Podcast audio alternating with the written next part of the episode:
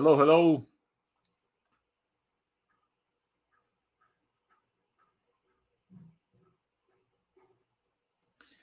Hello, guys. Is there anyone at home? So, guys, we are back here. Uh, today's Thursday, 11:30 sharp. We are here for another chat talking about the World Cup, the matches. But today I'm gonna do a little bit different.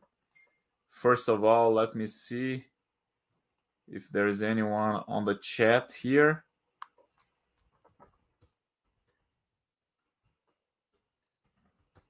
Audio and video, okay.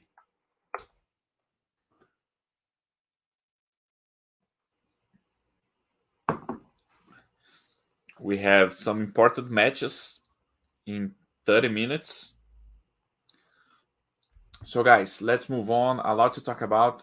I'm going to do a little bit different here, okay? I was talking about each match, but since Tuesday, I didn't have the chat. Uh, a lot of matches happen, so I'm gonna talk. I'm gonna I'm gonna be talking about the the third round. Okay, the matches that are defining uh, the teams that are moving on to the next phase. Okay, and let's try if, if we have time before uh, noon, before 12 p.m. We have time to talk a little bit about uh, Brazil's match, the next one. Okay, so uh, let me put here just a second, like this, maybe like this. Yeah, I have. Anyway, like this is better. Okay, so today is Thursday, uh, December 1st, right? Thursday, December 1st, 11:30 a.m.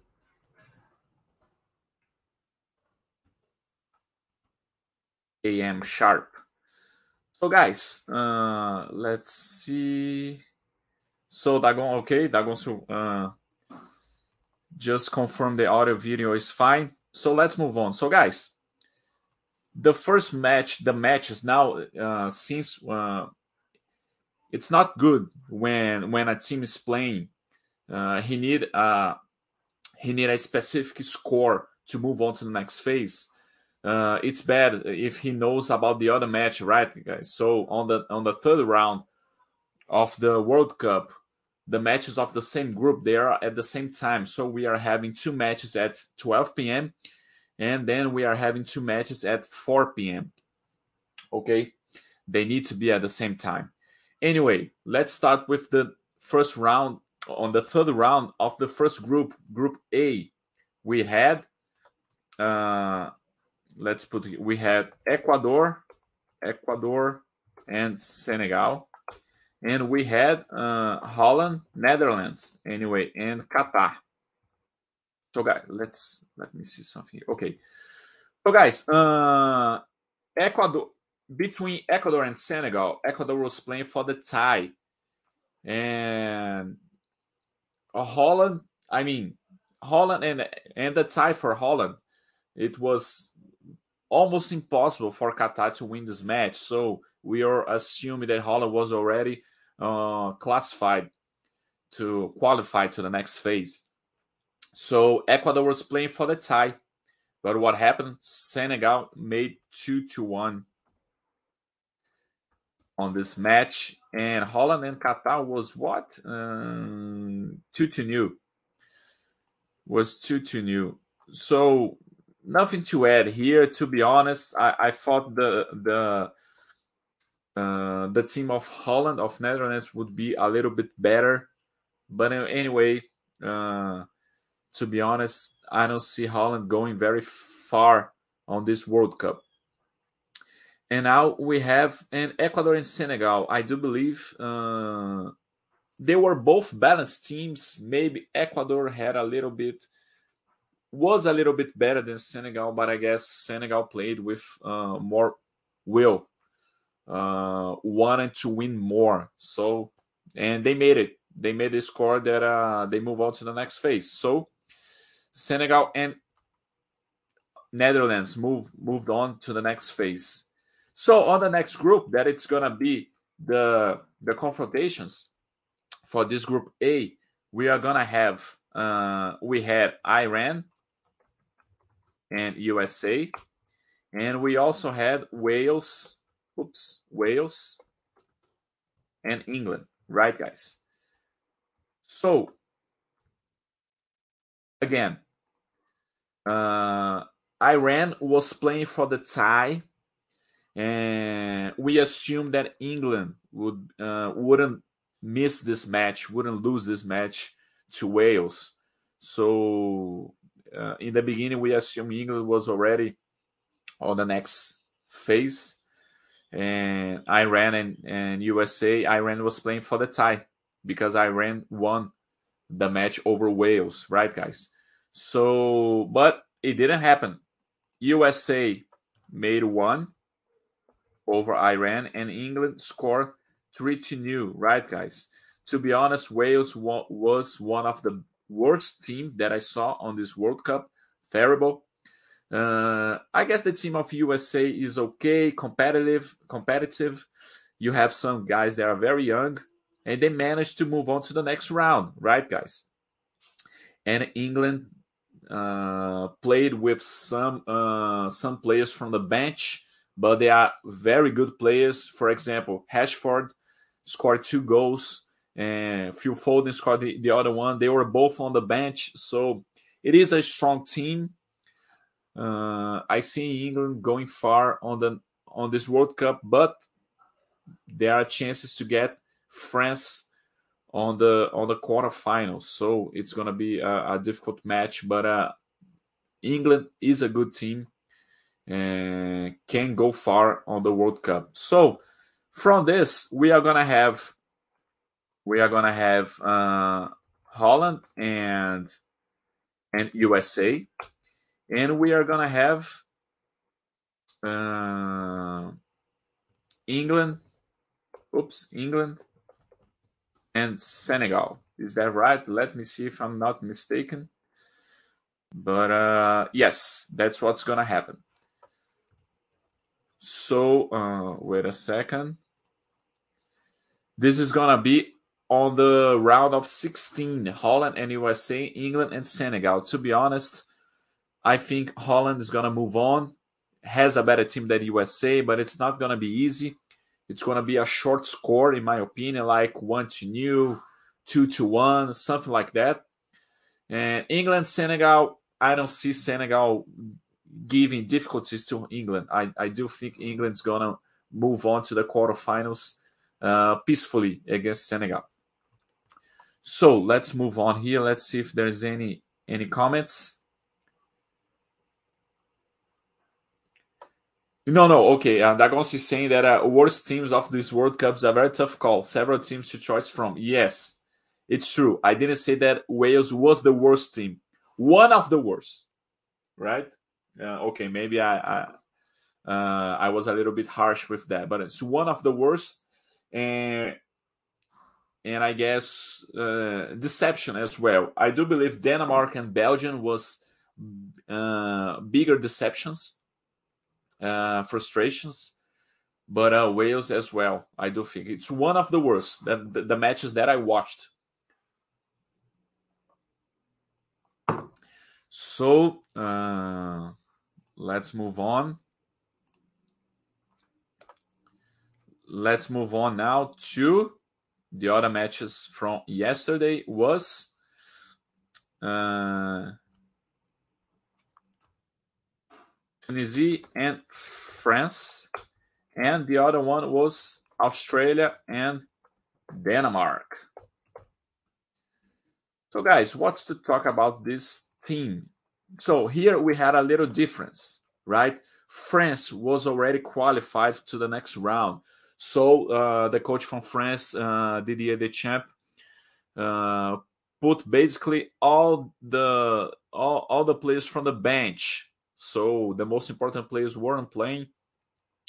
Mbappe, uh, uh, Rabiot, and the other ones.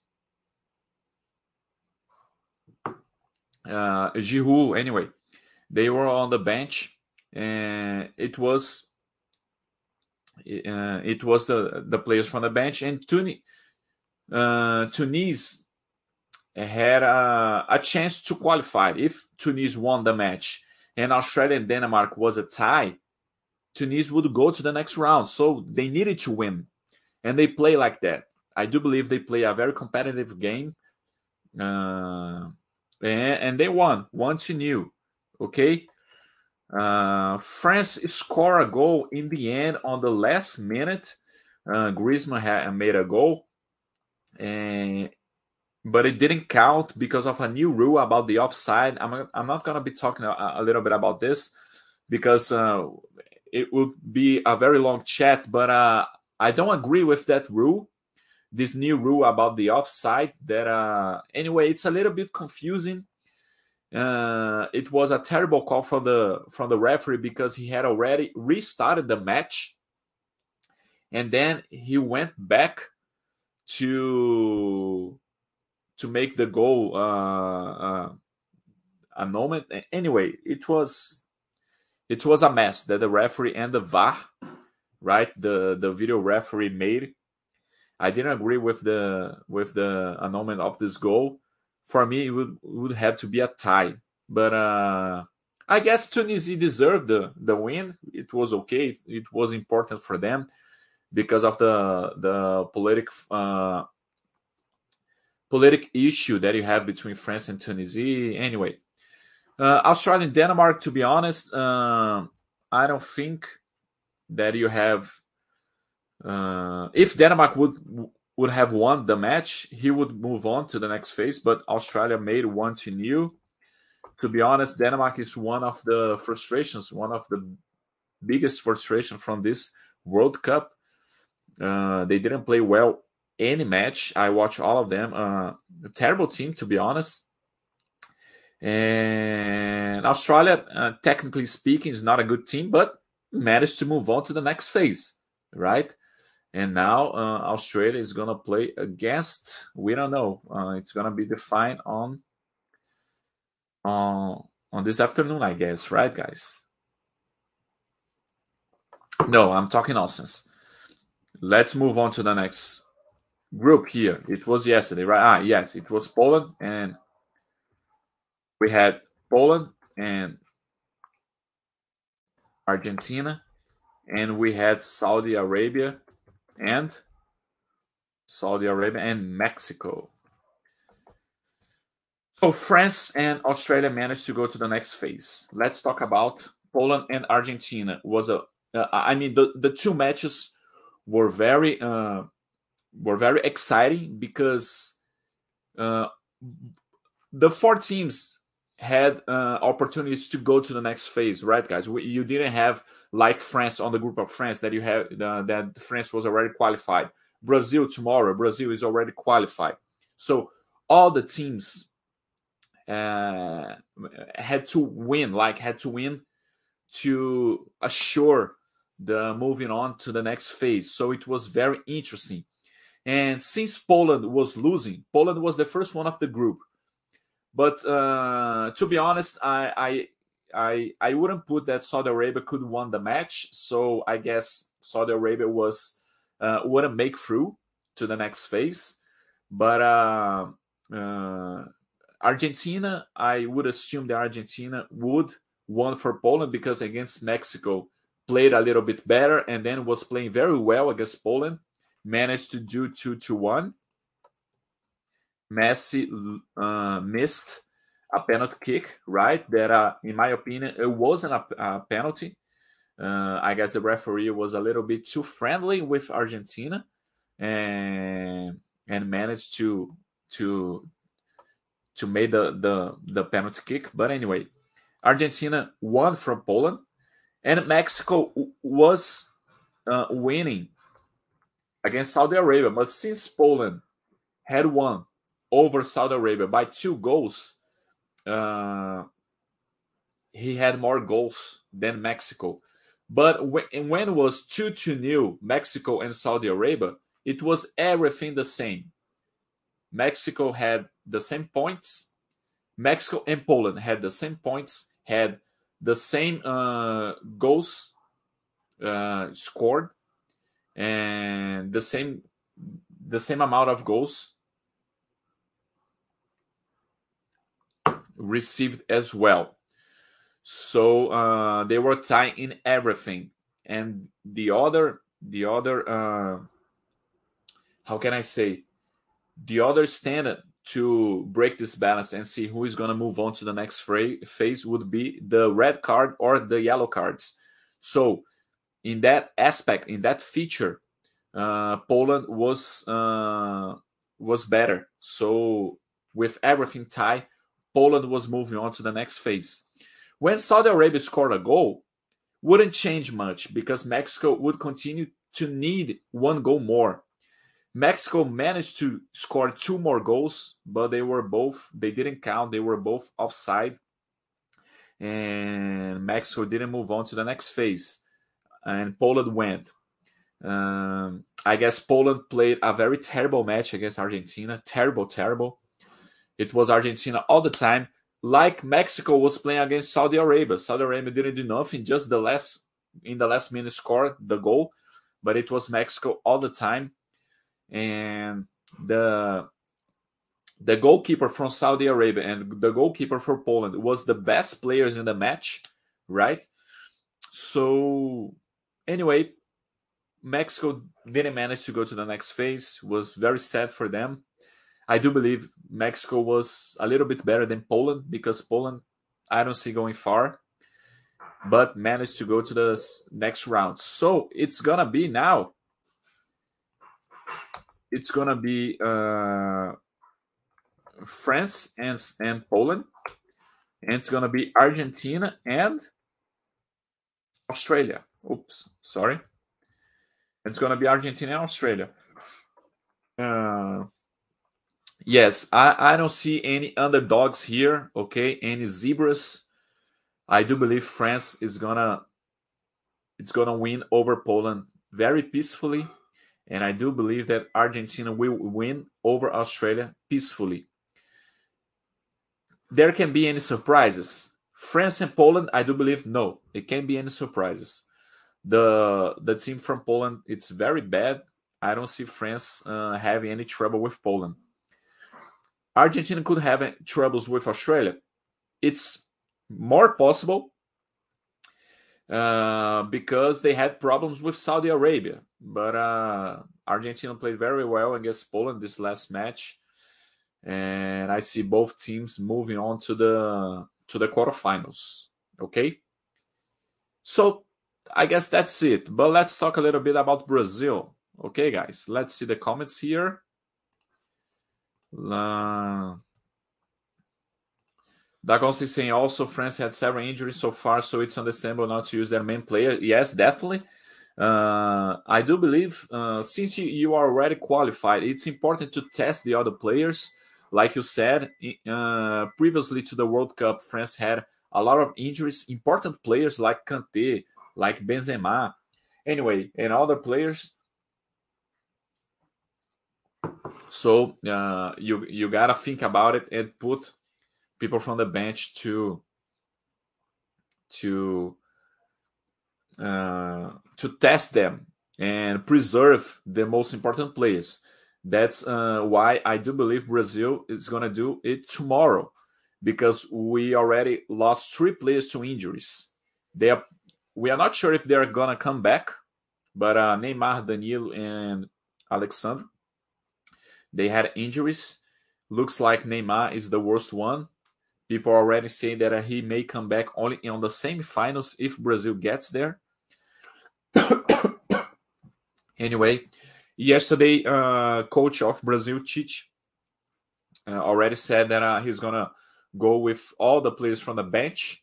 He had some doubts between Fred and Bruno Guimarães and Rodrigo and Everton Ribeiro, but uh, it's gonna be every everyone from the bench. And looks like Gabriel Jesus and Pedro. I think they are but I guess on the on the end of the match, all players are gonna play. Uh, for example, he's gonna uh, start the match with Gabriel Jesus, but on the second half, he's gonna put Pedro in the place of Gabriel Jesus. Anyway, I don't know, but he'll probably do that. Daniel Alves probably probably won't play the whole match. if he start on the on the on the on the beginning of the match.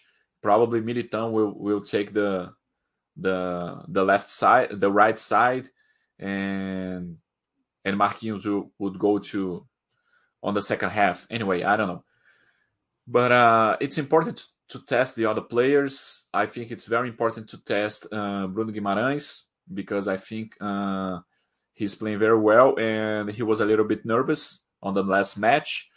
I think he can contribute a lot to the team because Paquetá is not playing well. It's important to test Pedro, in my opinion, because uh, I do believe he's a a, a better uh, fit in the uh, in the spot of Richarlison uh, instead of Gabriel Jesus. Uh, I don't like Gabriel Jesus very much. In the in the Brazil team, he he didn't deliver uh, good matches. Anyway, uh, about the game against Switzerland, I think uh, Tite didn't make good moves in the beginning of the match because he put Militão, which is a little bit uh, more defensive than Daniel Alves in the place of Danilo, and he put Fred in the place of Neymar. So I didn't like that. I would go with another midfield, a little bit more offensive to the match against Switzerland. But uh, anyway, I understand the strategy because uh, anyway, uh, the first half of Brazil wasn't good. We knew that Switzerland would go very, uh, very close, right? Wouldn't give any space to Brazil because uh, the tie was good to Switzerland. And to be honest, the to lose by one goal of Brazil was very important too, because now against Serbia, Switzerland and Serbia, whoever wins uh, move on to the next phase, right? But uh, since we assume Cameroon is not going to win over Brazil, the tie will put Switzerland on the next round. So Switzerland is playing for the tie. So we knew that the, the game of Switzerland would be like that. Anyway, uh, against Cameroon, since it's the players from the bench, we don't know how they are they going to be, um, if they're going to be nervous or not. But I do believe that uh, Brazil is going to have uh, a peaceful match against Cameroon because anyway, Brazil team is much much better, even play with the, the players from the bench. Anyway, with the replacements, right, guys? Let's see if there's any comments here.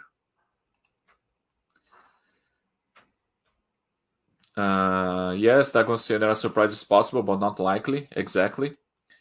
Uh, so I do believe uh, Brazil is already qualified. Uh, Cameroon is not gonna go uh, because it's gonna lose for Brazil. Uh, a tie can happen, unlikely, but uh, a defeat by Cameroon definitely not. So Cameroon is out of the World Cup, in my opinion. Now Switzerland and Serbia it's open because okay, the tie is from Switzerland. It's really is Switzerland gonna play to tie the game? I don't know, but uh, the victory of Serbia can happen, right? Uh, play uh, play well until the the half of the second half against Cameroon. Serbia played very well when they started losing one to new and then scored three goals. They were playing very well, and of course, then Cameroon managed to tie the match. It was uh, then they, they play very very badly. So, but uh, it's completely possible for Serbia. I, I do believe Serbia has, uh, offensively speaking, is better than Switzerland. But uh, it's going to be an open match. It's going to be an interesting match. But uh, you won't be able to watch because I'm going to be watching the game of Brazil, and of course, I'm going to watch the game of Brazil maybe with a cell phone here watching the, the game of Switzerland. Anyway, it's going to be an important match.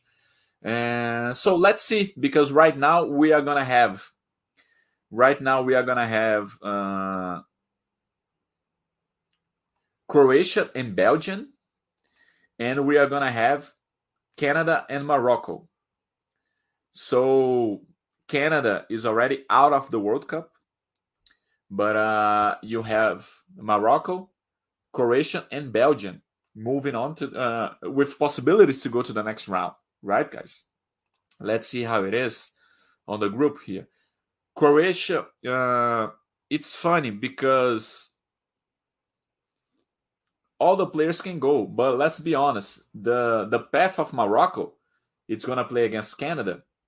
It's the best, uh, it's the easiest one, right? But anyway, everyone can go. So all the teams are gonna play to win, right, guys? Morocco, Croatia, and Belgium. To be honest, I do think Croatia and Morocco is gonna go because I don't see Belgium winning over Croatia, but it can happen, of course. Probably Lukaku's gonna play. Uh, anyway, it's gonna be interesting matches to watch as well. And so, guys, I I'll see you next Tuesday. Bye bye. Let's see if there's any comments, any questions. No. So thank you very much for your participation and collaboration. I'll see you next Tuesday. And at the same time, probably. Uh, I'm not sure. Anyway, but I, I'll let you know because sometimes the the because of the the schedule of the games of the matches. But anyway, I'll let you know. Bye bye.